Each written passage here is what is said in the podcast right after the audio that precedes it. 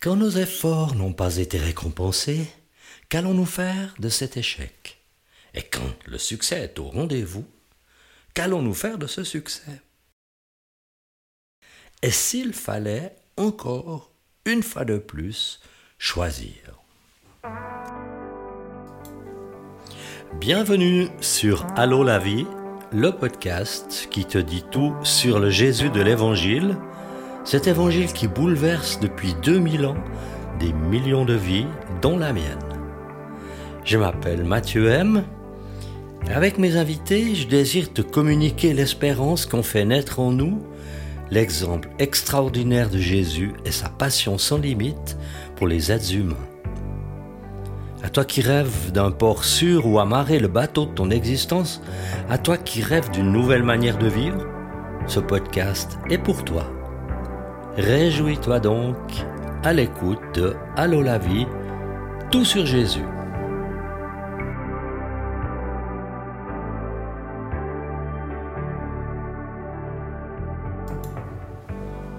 Pour ce nouvel épisode de Allô la vie, pour lequel je suis très heureux de te parler, nous allons aller un petit peu plus loin dans l'histoire de Jésus, puisque le but de ce podcast, c'est de te parler de Jésus.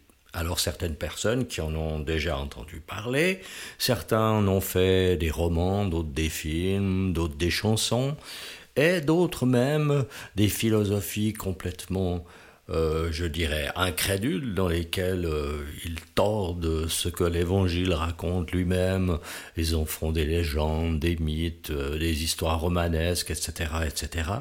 Mais en fait, ce que je te propose, personnellement, c'est non pas t'entraîner dans une philosophie ou t'entraîner dans une psychologie quelconque, mais que tu puisses vivre une expérience personnelle, toi, avec Dieu. Parce que c'est ce qu'il veut, c'est se révéler aux personnes euh, d'une manière personnelle. Non à travers euh, des rites qui seraient euh, religieux, traditionnels, mais dans une expérience de cœur avec Dieu. Quand j'ai trouvé personnellement la foi en Jésus-Christ, j'en ai parlé à mes amis qui étaient des musiciens et d'autres. Alors ils ont cru que je plaisantais tout d'abord. Ils ont dit oui, ça va lui passer, de toute façon c'est une petite lubie, une petite folie mystique, et puis après ben, ça s'en va. Quand j'en ai parlé à mon patron, hein, parce que je travaillais dans euh, une entreprise de publicité, euh, quand je lui ai dit que j'avais trouvé la foi en Jésus, puis que j'envisageais de quitter mon travail, alors euh, bon, il était très surpris. Et puis il m'a rappelé euh, quelques instants après notre conversation au téléphone. Et puis il m'a dit Mais ça va, vous aviez trop bu hier soir Ceci pour dire que ce n'est pas toujours simple pour les personnes de voir que nous avons changé, que nous avons une nouvelle foi à leur présenter et sont pas toujours prêts à entendre ce que nous avons à dire. Le passage auquel nous arrivons aujourd'hui, euh, Luc a quelque chose d'assez étonnant à nous raconter. Un jour, Jésus se trouve au bord du lac de Génézareth et la foule se presse autour de lui pour entendre la parole de Dieu. Il voit au bord du lac deux barques. Les pêcheurs en étaient descendus pour laver leurs filets. Il monte dans l'une de ces barques qui appartient à Simon et le prie de s'éloigner un peu du rivage. Puis il s'assied et de la barque il enseigne la foule. Quand il a fini de parler, il dit à Simon Avance là où l'eau est profonde et jetez vos filets pour pêcher. Simon lui répond Maître, nous avons travaillé toute la nuit sans rien prendre. Mais sur ta parole, je jetterai le filet. Ils les jettent et prennent une grande quantité de poissons, et leurs filets se déchirent. Ils font signe à leurs compagnons qui sont dans l'autre barque de venir les aider. Ils viennent et remplissent les deux barques au point qu'elles s'enfonçaient. Quand ils voient cela, Simon-Pierre tombe aux genoux de Jésus et dit Seigneur, éloigne-toi de moi, parce que je suis un homme pécheur. En effet, lui et tous ceux qui sont avec lui sont remplis de frayeur à cause de la pêche qu'ils ont faite. Il en va de même pour Jacques et Jean, les fils de Zébédée, les associés de Simon. Jésus dit à Simon, N'aie pas peur, désormais tu seras pêcheur d'hommes. Alors, ils ramènent les barques à terre, elles laissent tout et le suivent. Ça nous arrive à tous d'avoir un échec quelconque dans notre vie.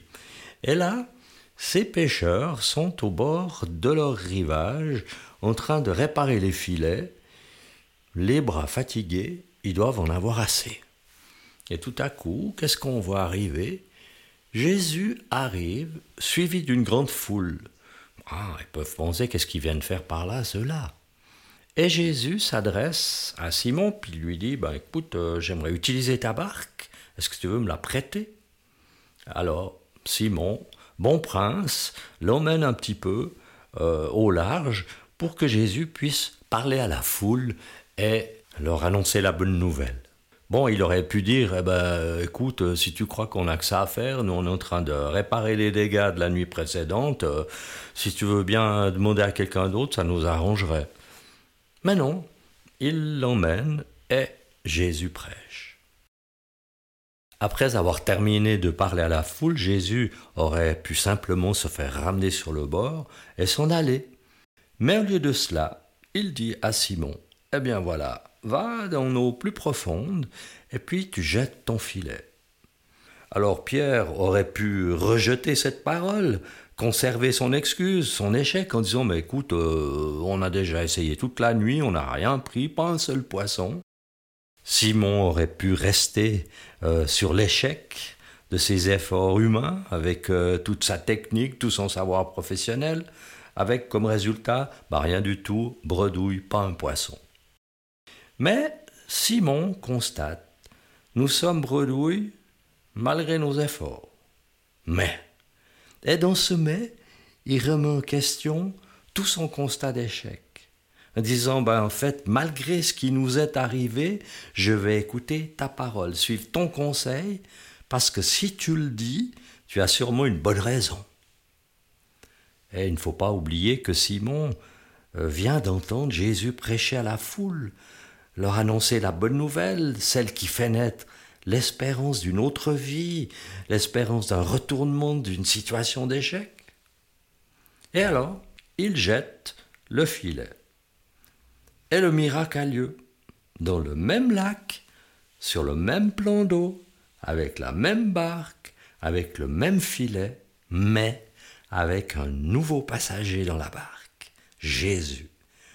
Jésus qui n'était même pas un pêcheur de profession, qu'est-ce qu'il pouvait y connaître à la pêche? Simon ne lui demande pas euh, une analyse d'expert, comme on en voit fleurir partout, pour tout et n'importe quoi.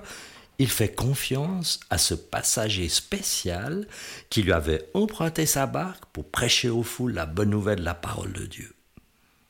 Et alors, le prodige s'accomplit. Au-delà de toute mesure, non seulement un filet rempli de poissons, mais une barque entière si pleine qu'elle risque de chavirer. Et non seulement la barque de Simon, mais aussi l'autre barque de ses associés, qui viennent à la rescousse. Eh, venez, on n'en peut plus de ramasser du poisson, venez nous aider. Et les deux barques débordent de poissons et peinent à arriver au bord. Est-ce que tu peux voir la différence qu'il y a avec le retour au petit matin? Alors qu'ils arrivent les bras harassés de fatigue, mais avec une barque complètement vide. Quelle différence avec leur retour, les bras fatigués certes, mais d'avoir tellement tiré sur des filets remplis à craquer de cette pêche miraculeuse. Cela va peut-être te surprendre, la réaction de Simon devant ces barques, ces filets remplis à craquer de poissons, eh bien Simon, il est effrayé par ce miracle. Il ressent la crainte de Dieu, il se voit comme un homme plein de mal et demande à Jésus de s'éloigner de lui. Mais Jésus rassure Simon. Il lui dit N'aie pas peur, désormais tu seras un professionnel de la pêche des âmes pour Dieu. Les miracles de Dieu ne sont pas des shows ni des spectacles pour amuser les gens. Ils suscitent la crainte de Dieu parce que les gens peuvent constater que Dieu existe, qu'il agit pour le bien des gens et que devant lui, devant sa puissance en action, nous sommes tels que nous sommes. Quand un miracle nous est accordé, ce n'est pas pour nous laisser seuls avec cette joie, mais pour que d'autres puissent aussi en profiter. Un miracle, c'est toujours un appel à faire connaître l'amour infini que Dieu a pour l'humanité, un appel à témoigner.